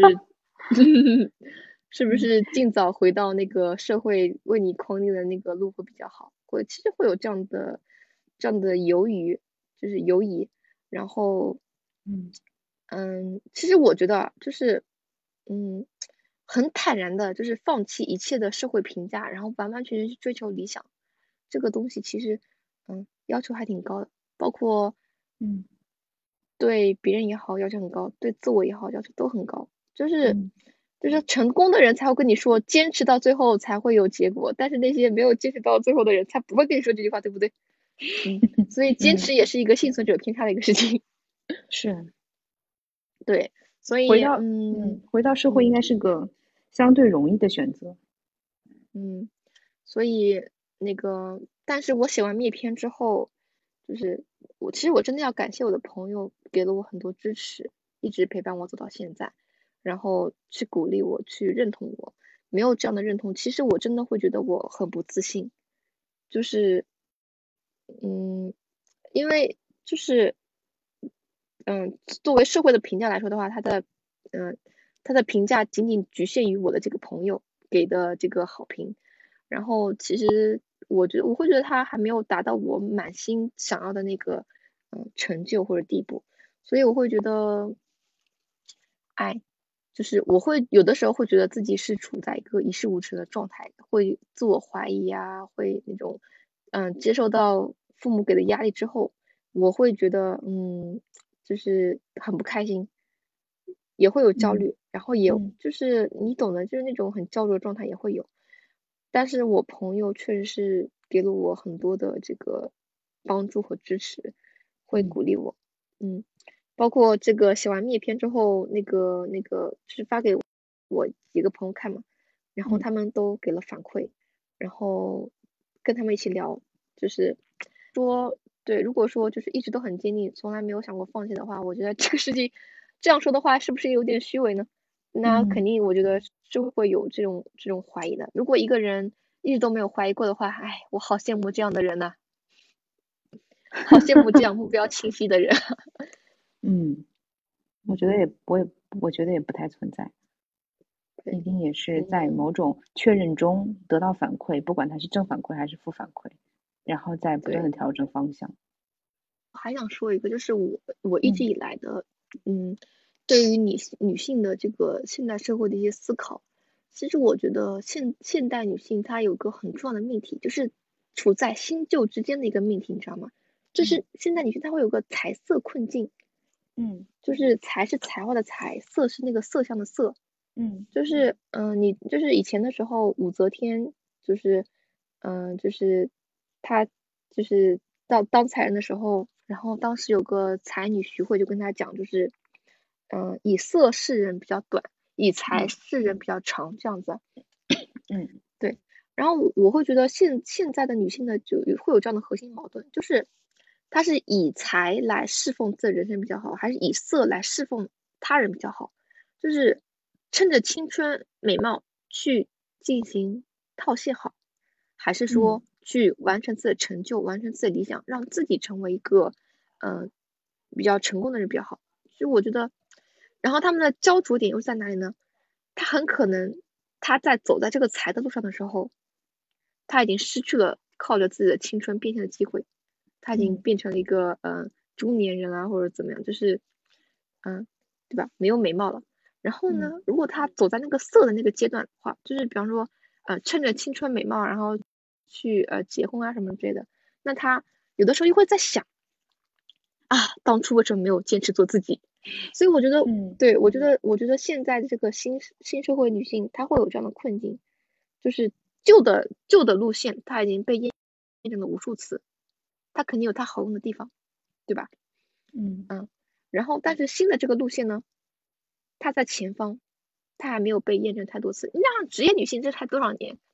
嗯，职业女性出现，从女性开始有呃可以有可以有自己的工作，从女性开始有投票权，从女性开始有议政权，到现在其实没有多少没有多久。对吧？嗯，前路之前的女性走过路，并没有给我们太多的指引，没有把这个指引成为一个非常非常嗯非常非常夯实的一个范式，对吧？所以它就变成一个两个路线的一个拉扯，就是我既想要这个路线，又想要那个路线，这个路线它有它存在道理，那个路线它又有不能割舍的理由，然后在这样拉扯之间，我觉得现现代女性她其实是啊，她其实是挺焦灼的，嗯，所以其实。换一个角度来看的话，这是因为她过去缺乏这样多样的选择，她基本上只有一条路，但现在她有了第二种选择了。对，然后但她有了第二种选择的同时，就是社会并没有给他像男性那样多的支持，对吧？你不得不说，在这个社会，男性可能是被偏爱了一点点，就是，对吧？就是男性他在追求自己的事业的时候，别人会认为这是他应该应该的。对吧然后他一定是，他对他男性的路线就是先成家后立业，或者先立业后成家，对吧？一般都是来说的话是先成家后立业嘛。就是社会对他来说，他肯定不会被问，就是说你是如何平衡你的家庭和你的职业的，他肯定不会这么，大家都默认你的家庭由你的妻子来平衡啊，对不对？你只要去搞你的事业就好了，对吧？但是女性的话，我我会觉得，就是现在女性可能是就是在新旧当中是处于一种啊。比较拉扯的一个状态吧，嗯嗯，而且而且像张爱玲说的，就是说不结婚也有不结婚的泥沼，对吧？嗯，然后有的人会觉得单身很潇洒，但是 他潇洒的时候肯定是他说很潇洒的时候，但他不那么潇洒的时候，他不一定会说得出来。所以你一一个人去面对那种孤独，一个人要扛下所有的时候，那种孤独感，那种。对吧？那种不被人理解的那种感觉，也尤其有的有的时候也会挺折磨人的。你你你你必须得要承认，他这种折磨是确实存在的，对吧？那你处在一个婚姻当中，你也会有这样的时刻，明明身边有个队友，可是这个队友却不理解你，还成为你的猪队友，对吧？那种时刻，你你是不是觉得比单身的时候一个人面对还更难受呢？对不对？对吧？对。所以，嗯，所以我觉得现代女性她的这个其实。她一个是这样的财色困境，然后还有一个就是，嗯，就是包括我觉得，我觉得，我觉得女孩子就是她会被过去的一些范式所所负累，就比方说现在就一定要要求女孩子要美、要瘦、要苗条、要优雅，对吧？嗯。那其实你你你你必须你必须要承认一下，美是要花钱的，美是要花时间的，嗯，对吧？那么女性把这个钱和时间花在这个美容上面。那这个钱和时间如果花在提升自我方面呢，对吧？嗯嗯嗯，那这样的话就是如果用用在提升自我的话，就是它难道不会更好吗？对吧？但是这个社会要求你，呃，进入这种消费主义的这种这种这种这种呃陷阱也好啊，或是给你营造这个这个城堡也好啊，对不对？我我会觉得，我会觉得就是，嗯。这种美呀，或者是这种社会既定的女孩子该成为什么样的东西，会成为女孩子负累。如果女孩子想要去，嗯，想要看得更远的话，有的时候她可能需要跳出来看一看，自己不那么美又怎么样，对吧？嗯，不那么优雅又怎么样，对吧？不那么苗条，嗯不那么得体又怎么样？嗯，老娘就这样，Who cares？嗯，老娘就这样，就是对，就是嗯不是只有一种标准答案，就是可以更有想象力一点，也也不要嗯把自己人生束缚成就是非黑即白的这种选项。同时，也是对于我们不同的人来说，呃，他的成嗯长际遇、他的呃家庭，他都是不一样的。对于他，如果他嗯能够觉得自己能做出理性的选择，比如说他就选择回归家庭，或者他就是选择嗯单身，那其实可以给嗯予更多的包容和理解，而不是说也希望他们必须保持原来的传统啊，必须结婚生子。对对对，所以就是嗯，我们这一代女性可能是最有故事的一代女性呢。冲突就是你在我冲突最强的对对一点，嗯对对对，因为你正好处在这个焦点上面嘛，对不对？然嗯后，对吧？你你在这样的摇摆的这这个当中的时候，其实它就是最有故事性的时候。比如说你在嗯之后，对吧？你在之后，你无论做什么，别人都不会评价你，你也不会焦灼，你也不会焦虑，你就是很自然而然走这样路线。其实这样的话，那这样的故事性其实是会大大减少的。你你你根本就不焦虑这个事情，那怎么会有故事呢？对不对？你在这嗯个路线当中，这三岔路口，你无论做出什么样的选择，为什么做出这个选择，它其实都是故事，对吧？嗯嗯嗯，是，对，其实我们自己本身也都是故事，选择和改变吧。选择和改变就是一个故事成为故事的一个最最主要的元素。其实我们在去读故事的时候，也是在看自己嘛。在看自己的时候，如果看不清的话，也可以跳出来把它当成故事重新看一看。嗯嗯，嗯每个人他都有这样的故事时刻啊。嗯，就我就有的时候会就是看刷微博啊或者刷豆瓣，会发现到这样的这个细节，我会觉得这样的细节很动人。就我之前在豆瓣上面看到有个有灵转发，就是一个一个单亲妈妈，然后那个时候就是她着急出门，在画眉毛，然后结果女孩呃就是她的女儿因为因为一个什么事情就是嗯耽误了，然后她就很很着急化妆着急出门，然后她那个眉笔一划就是划出去，你知道吗？就是然后整个妆容都破坏掉了，然后就在那一瞬间，那个母亲就崩溃了，嚎啕大哭。然后我我特我就对这样的瞬间我就觉得很痴迷，我觉得这真的是故事的一个很非常非常浓缩的一个瞬间，我很喜欢这样的瞬间，就是有的时候去刷，我觉得这真的是人性当中很幽微的一个时刻，就是你你比方说一个一个男性，他可能就理解不了为什么他是只是眉笔划出去一点，他就他就会崩溃，但是女孩就很能共情，嗯。嗯对吧？就是对。事情已经一团糟了，然后忽然又来个更糟的东西，就是只是是一个很很小的一个事情，但是整积累到现在就就就是会很有张力。嗯对对对，就是真的就那一瞬间的张力，我就很喜欢这样的一个这种小情节，我觉得拉满，太棒了。嗯 感觉就是关于这一方面的文学性的描写，或是某一些细节，其实还是可以请刁寒再再来聊一期的。我们可以下期聊聊张爱玲，向你发出邀可以啊，请。可以，可以，可以。嗯好的，好的，嗯那今天就啊、先到这儿，要不？好的，好的，好的，好的，好，那谢谢刁涵。好的，谢谢六一。对，嗯，然后我们回头会把这个相关的信息都放到呃下面的 show notes 里。如果大家喜欢的话，也欢迎啊、呃去豆瓣读书订阅呃他的那个刁涵的连载。如果大家喜欢十二散步的话，也欢迎订阅转发。嗯，这是我第一次录广告词。好的，不不不不不嗯，猜一猜，他会在哪等我来？是长大衣小提香捧着热茶望窗外，还是红格子蓝呢子小圆帽在树底看张爱玲奶奶啊那个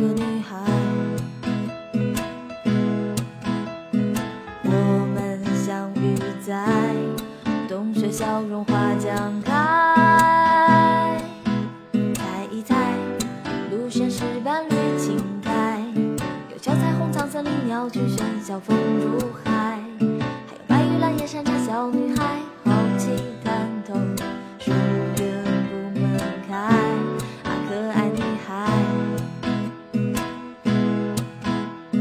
我们一起看山川湖泊成雾霾。